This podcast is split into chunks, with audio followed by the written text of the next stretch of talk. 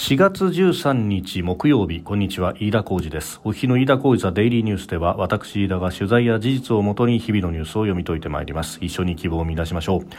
今日取り上げるニュースまず今朝方北朝鮮が弾道ミサイルあるいは中距離ミサイルとみられる、えー、ミサイル一発を発射したというニュース、えー、それからソフトバンクグループがアリババ株について、えー、この株を利用した融資をという話、えー、そして、えー、G7 財務省中央銀行総裁会議についても取り上げます。収録しておりますのが4月13日日本時間のお昼3時20分というところです。すでに東京の市場閉まっております。日経平均株価5日続伸でした。昨日と比べ74円27銭高2万8156円97銭で取引を終えました。えー、前週に発表されたアメリカの物価指標消費者物価指数がプラス5.0%ということで市場予想とほぼ合致。あるいは少し市場予想よりも低かった、えー、インフレの鈍化を示したと受け止められましてアメリカの利上げ長期化観測が後退したということで、えー、株が買われた、まあ、それを受けて東京の市場でも値傘の成長株の中でも景気動向に左右されにくいクオリティ株が買われ相場を押し上げたということでありました。まずは今朝方の北朝鮮のミサイル発射についてであります。北朝鮮は今朝、えー、日本海に向けて弾道ミサイルを発射してました、えー、浜田防衛大臣は防衛省で記者団に対し大陸間弾道ミサイル ICBM 級の可能性があることに言及をしております。で日本の領域への落下排他的経済水域への飛来は確認されていないと、えー、発表いたしました、えー、今日午前7時22分ごろ北朝鮮の内陸部から少なくとも1発の ICBM 級の可能性がある弾道ミサイルを高い角度で東方向に発射したとみられるというふうに述べたということであります。で韓国側もこれを探知しておりまして韓国軍の合同参謀本部によれば、えー、首都平壌周辺から1発の弾道ミサイルを日本海に向けて発射したと。で、えー、弾種は中距離級以上と、えー、いうことで、まあ、IRBM をあるいは ICBM であるというところ飛距離は 1000km 程度で日本海に落下したとで、えー、これがかなり高い角度で、えー、撃ったロフテッド軌道ではないかというようなことも報じられております。で、えー、これを受けまして7時55分、えー総務省消防庁の全国警報システム J アラート全国瞬時警報システム J アラートが国民保護情報を発出しまして北海道対象地域として直ちに建物の中あるいは地下に避難するように呼びかけたということでありますがその後7時17分に北海道やその周辺への落下の可能性がなくなったと確認されたので訂正するというふうに官邸から通知がありました。で同じタイミングでですね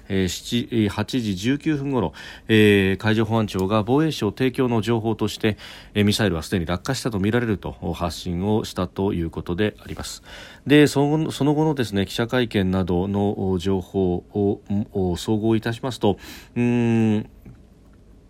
日本の、まあ、レーダーはあこの探知の直後に、えー、北海道周辺に落下する可能性があるものはレーダーから消失していたということでありますが限られた探知の情報の中で国民の安全を最優先にする観点から J アラートを発出したということであります。でこれに関してはですね J アラートの早めの発令というものが、まあ、過去何度か去年の11月頃秋口にありました、えー、J アラートの発出そして、まあ、それが、えー、結局飛び越えずに、えー、消失したというようなことであるとかを踏まえて、まあ、早めの発出によってですね、えー、避難の時間を作るべきだというような、まあ、議論が、えー、あって、えーまあ、あ国会議員であるとかあ国民の側からあそういった要請があり、えー、そしてそれを受けてですね、えー、発出の方法を変えていたということがあります。で、えー、結局早めの探知そして早めに J アラートなり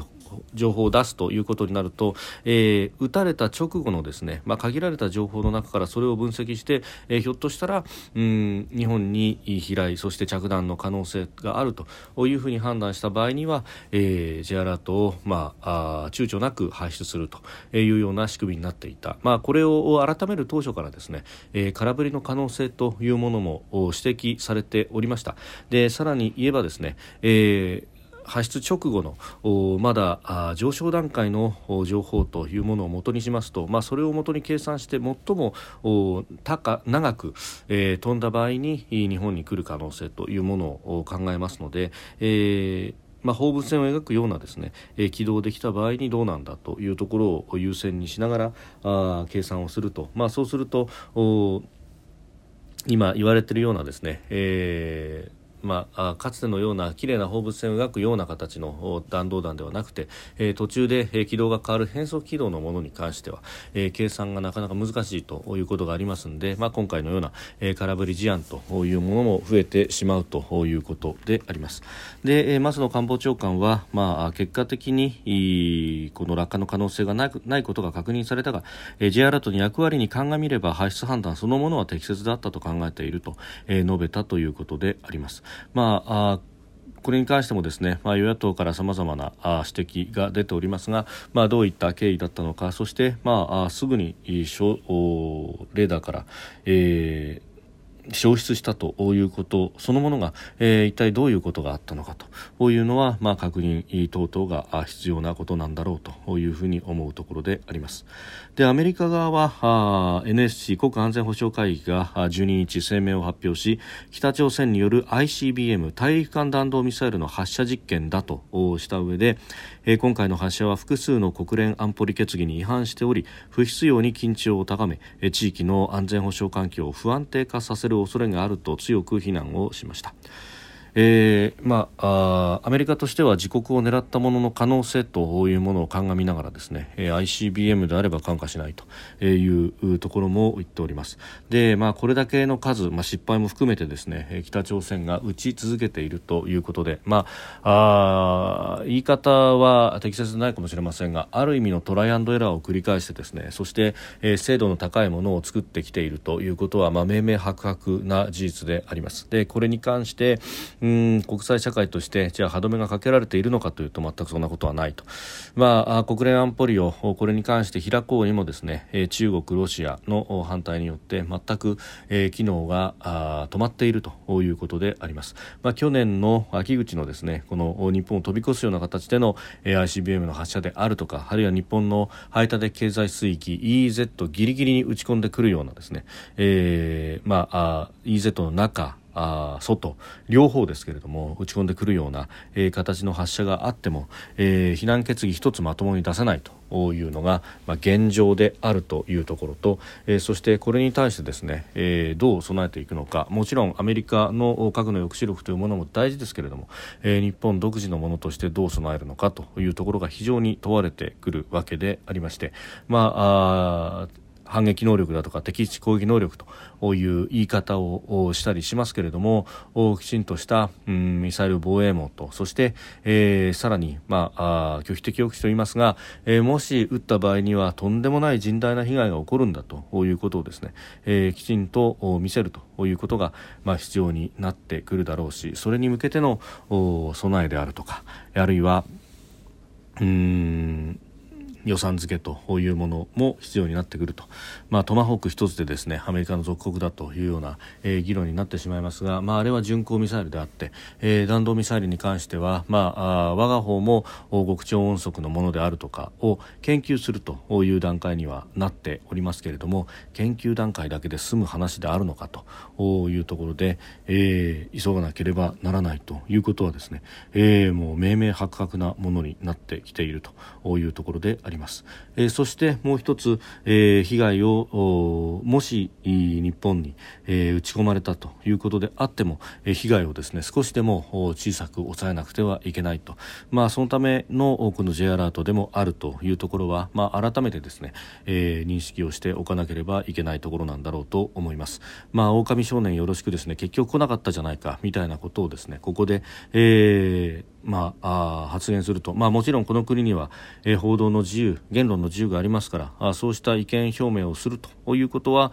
えー、全く問題のないことであるし、えー、そこから議論が深まっていけばいいというふうに思うんですが忘れてはいけないのは、えー、こうしたものは被害があった時にはもう遅いと。いうことであって空振りを繰り返すことでですね、えー、レーダーの精度を上げるであるとかあるいはうん迅速な避難によって、えー、もし本当に着弾した場合でも、えー、被害を極小化できるような、えー、意識というものを持っておくということが必要だしそのためにはひょっとすると、えー、シェルターが足らないじゃないかであるとか、えー、そうした議論もですね、えー、必要になってくると、まあ、現に、まあ、衛生中立を掲げているスイスという国は、えー、新築で、え、家を建てるという際に、え、家の中に核シェルターを作るということ、まあ、それに対しての補助であるとかというものが、まあ、かなり、えー、広く広まっております、まあ、私もですね、えーまあ、スイスを旅行した時に、まあ、ある知り合いのお宅にお邪魔したことがあるんですがあシェルターの中というのをですね、えー、見せてもらったことがあります、まあ、あ本当に銀行の金庫の映像とそっくりというかですね相当こう分厚い、えー、鉄の扉があって、えー、これがシェルターなんだと。でこれがでここの換気のシステムもしっかりしていて、えこれで放射性物質が外で蔓延しても、え、ちゃんと取り除けるようになっていて、え、酸欠も起こさないようになってるんだとオルル説明をしてくれてですねあまあ、衛生中立というのはこういう覚悟なのかとで、えー、彼らも兵役というものをきちっとやっていてそして、えー、そのシェルターの中には、えー、武器もですね、えー、しっかり置いてあると、まあ、何かあった場合にはあ我々も参加するというのがもう責務なんだと。えー、いうことを、まあ、誇り高く言っていたのが非常に、えー、印象に残った覚えがあります。国を守るということの意識の違いというもの、まあ、そういったものをですね考えずにここまで来られたということの幸せというものは、まあ、もちろんあるしそのために、えー、現場で、えー、努力をしてきた自衛官の方々であったりとか、えー、の姿というものは、えー、評価しなければいけないし、えー、もちろんそこへの感謝というものを抱きつつうん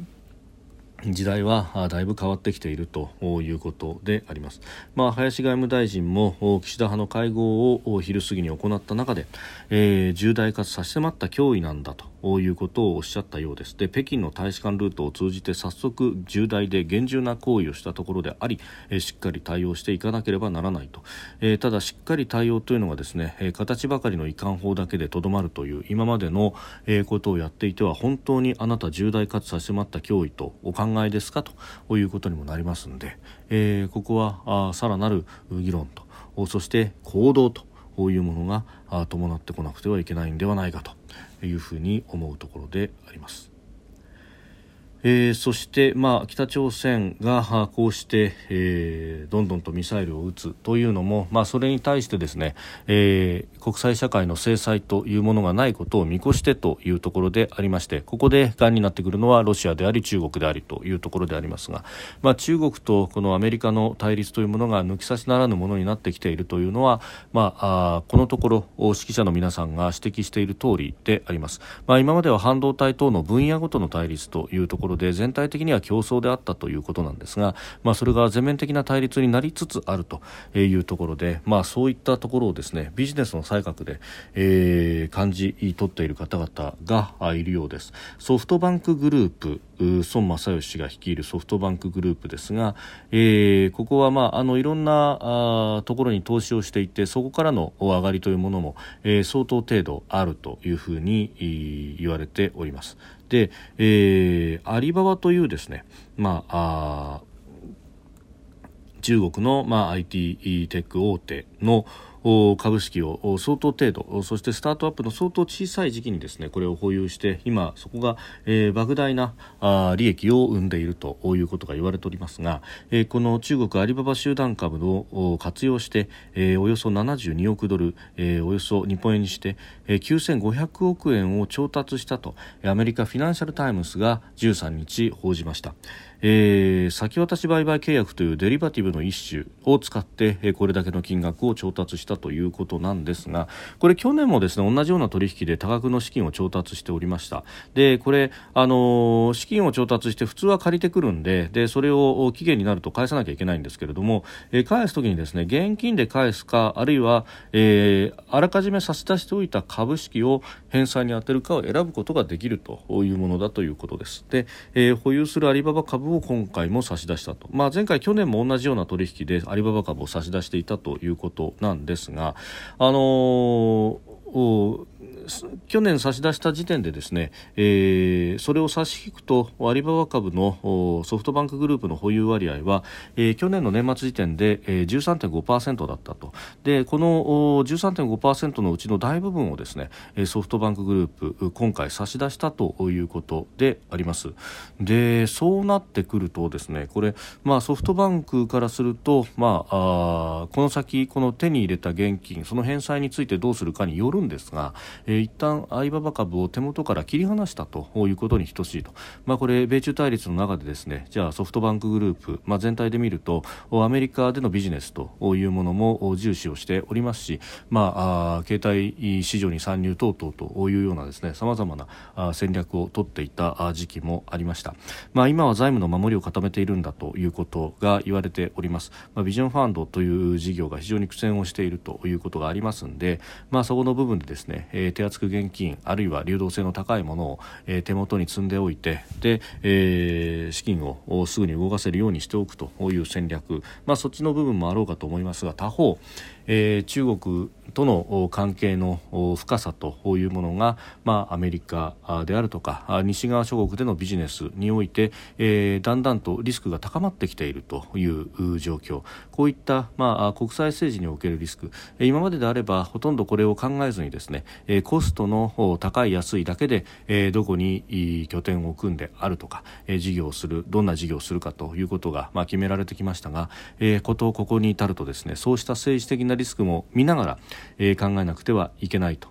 いうことになってくる、まあ、ソフトバンクグループのこの動きというのも、え、そういった一連の流れをかなり色濃く残すニュースだなというふうに思いますし、え、中国でビジネスをするということのリスクというものが、まあ、どんどんと大きくなってくる、まあ、これをですね、え、切り離す形で、まあ、中国は中国専業の会社を立てて、え、そこにうん全部を任せるような形にするのかあるいは拠点ごと別のところに移すのかというようなことを迫られる時期がやってきているような気がします。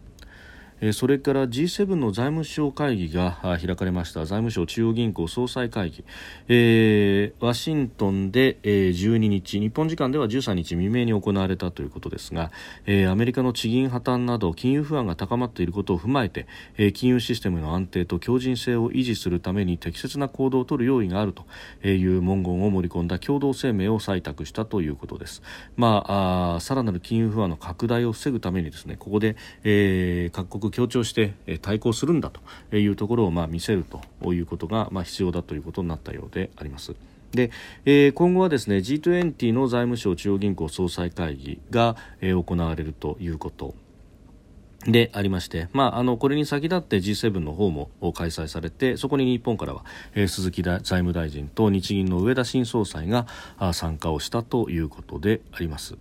で、えー、その後のですねあの会見の中で、まあ、上田新総裁はあ今年今年度の半ばにかけて2%の物価上昇率を下回る水準に低下していくんじゃないかと、えー、物価の先行きについて、えー、会見で、えー、お話になっております。で G7 の会合の中で、まあ、日本銀行としては、えー、物価目標の持続的安定的な実現を目指して、えー、金融緩和を継続すると述べたことも明らかにしました、まあ、各国と比べると給付などが、うんまあ、やりにはやったけれどもそれほど大々的にやったわけではないと。で財政出動を大々的にこれもコロナ対策ということでやったわけではないということであります。もちろんですね100兆円の補正予算を組んでということでありましたが、まあ、その大半はワクチンだとか本当にコロナ対応の部分に絞られた。あるいは、えー、企業の財務の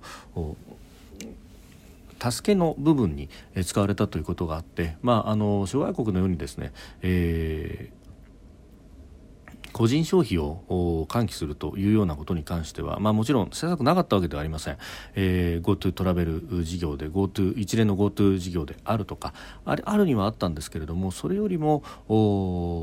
企業の経営であるとかあるいはあ医療体制の部分に多くが使われたということがあります。でそれがですね、えー、今になっては物価の上昇の抑制につながったという部分があります、まあ、もちろん、えー、社会全体の停滞ということとの引き換えであったということは、まあ、ここでも何度も指摘した通りですがであるからこそですね、えー、もっと個人消費の部分を喚起するべきなんじゃないかというのは、まあ、私がここで述べてきたことではありますが、えー、結果として、まあ、諸外国と比べると物価の上昇が、えー、鈍いというか、まあ、ほとんどが海外からの要因であって、えー、国内の需要と供給のマッチングでの上昇というものがほとんど、えー、影響が受けないと、まあ、あの今になって少しずつ出てきてはいると、まあ、社会の雰囲気がですね、えー、ちょっとずつ外に出られるようになってきているので少しずつ出てきてはいるけれどもまだあそこまでではないと。いう状況であります。まあ、この状況であればですね、えー、無理に引き締めをするということにはならないということで、